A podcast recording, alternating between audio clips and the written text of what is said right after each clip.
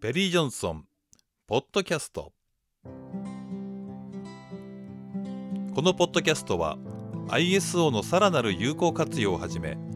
ビジネスに役立つさまざまな情報を発信しています。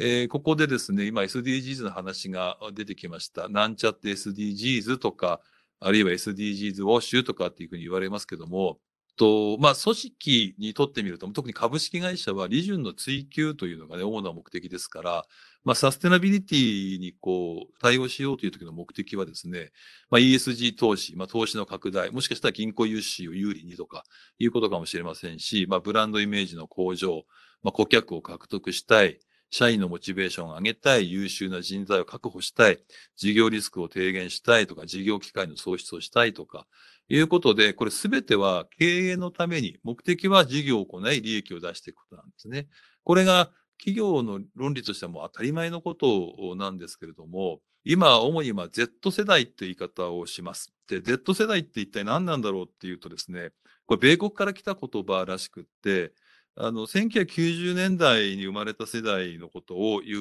んですね。だから今年齢で言うとどうでしょうか。20代から30代前半くらいまでの方を指すんでしょうかね。アメリカで1960年代に生まれた人をね、X 世代と言ってました。それからその後、1980年から90年代までを Y 世代、まあ、ミレニアム世代と呼んでた時代があったんですね。まあ、それを受けて、今の若い人たちのことを Z 世代、ジェネレーション Z というふうに呼ぶようになったそうなんですけれども、まあ、言ってみれば、今、まさに大学、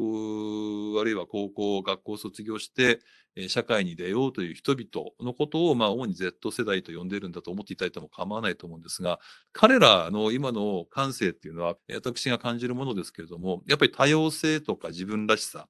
まあ、多様性っていうと、まあ、ダイバーシティっていう言い方をしますし、まあ、自分らしさって言ったら、まあ、ある意味マイノリティみたいな話なのかもしれません。それから、体験型消費、物を買うことよりも実際に行動、経験、コストパフォーマンスを重視して調査力を持っている。コンセプト、ストーリー、品質などを重視するとか、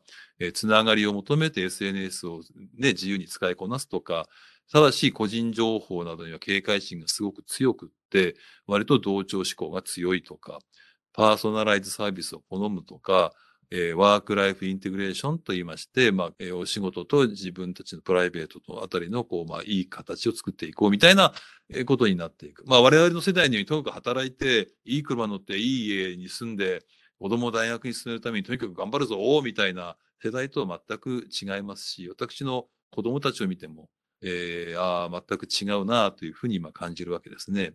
えーなので、この、まあ、SDGs ネイティブと言ってもいい世代がこの世代。だから SDGs のこうバッジをこうつけて歩く、えー60代、私と同年代の 友人がいるんです。会社の役員なんですけども、えーほとんど SDGs 分かっていない。でもバッジをつけている。会社でやっているからって言うんですけれども、えー実際にはよく分かってないので、えーこの SDGs ネイティブの Z 世代のみんなからは何も分からないくせにあのおっさんなんだろうねと言われてるというですね、悲しい状況が起きているというね。なのでバッジをつけるのはもう大賛成ですけどもね、こう普及するために。えーでもちゃんと分かってやろうぜということですので、ぜひご興味ある方、SDGs のところだけも、えー配信で見てください。さて、SDGs ウォッシュって意外にこれあの、なかなか厳しいものがあるようでですね、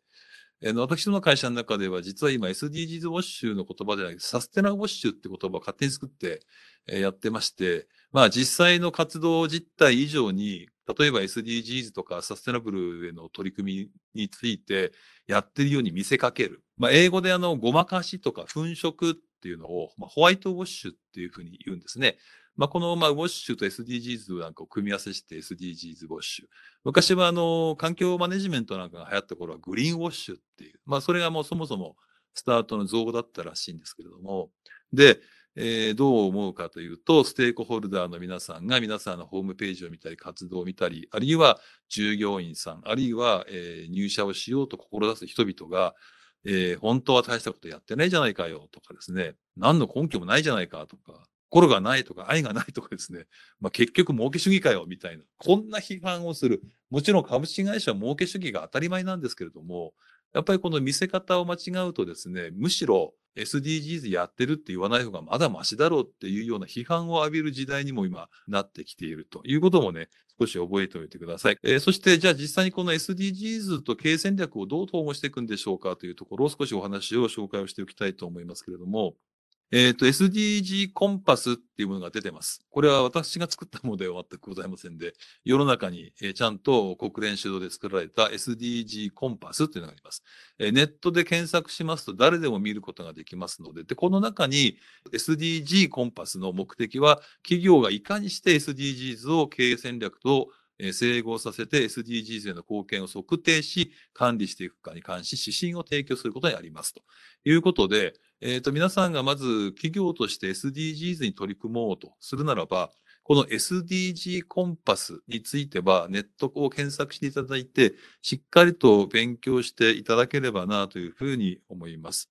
で、今、あの、情報が開示できてないとかですね、えー、実態と異なるという批判はもちろんそうなんですけれども、えー、SDGs に本質的にアプローチできているのかどうなのかっていうことが問われる時代に今もうなってきています。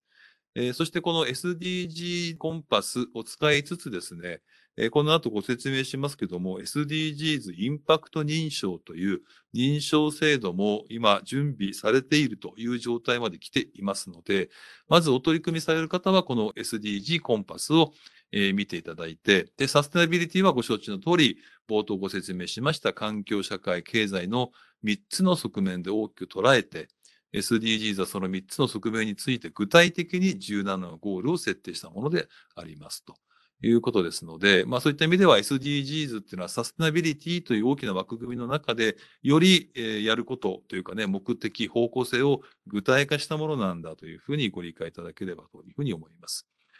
えー、そしてこの SDG コンパスの中に推奨される SDGs への取り組みが書かれています。えー、時間があればゆっくりこれご説明したいところですけども、ご説明がちょっと難しいので、これは皆さんでお勉強してください。まずはちゃんと SDGs を理解するところから始めなければいけません。そして優先課題を決定していきます。これがいわゆるマテリアリティという活動ですね。そして目標を設定するんですけども、アウトサイドインアプローチって呼んでまして、自分たちでこう目標を決めてですね、どんなことしていこうかってこう考えていくってのは一般的なんですけども、インサイドアプローチじゃなくてアウトサイドですから、世界の課題を外から見たときに、どういう目標設定がいいんだろうねということが考えられたのが、まあ、17の目標なんですね。だからこのアウトサイドインアプローチを使っていただいて、目標をちゃんと設定をしていただく。えそして17の目標自体が皆さんの会社に直接適合するかどうかは微妙なところですので、えその中身をよく目標一つ一つのえコンセプトというか目的を理解いただいて、自分たちの身近な社会問題、社会の課題としては、これに取り組もうということを決めていく。そして優先課題を決めていくということですね。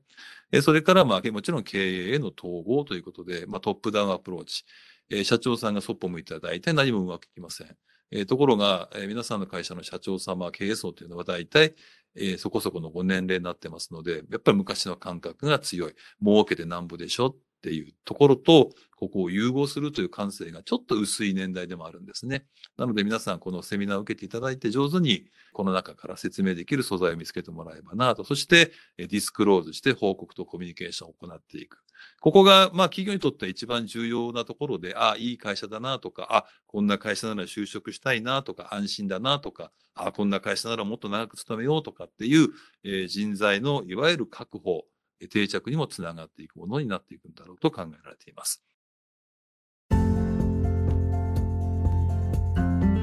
さて本日の内容はいかがでしたか？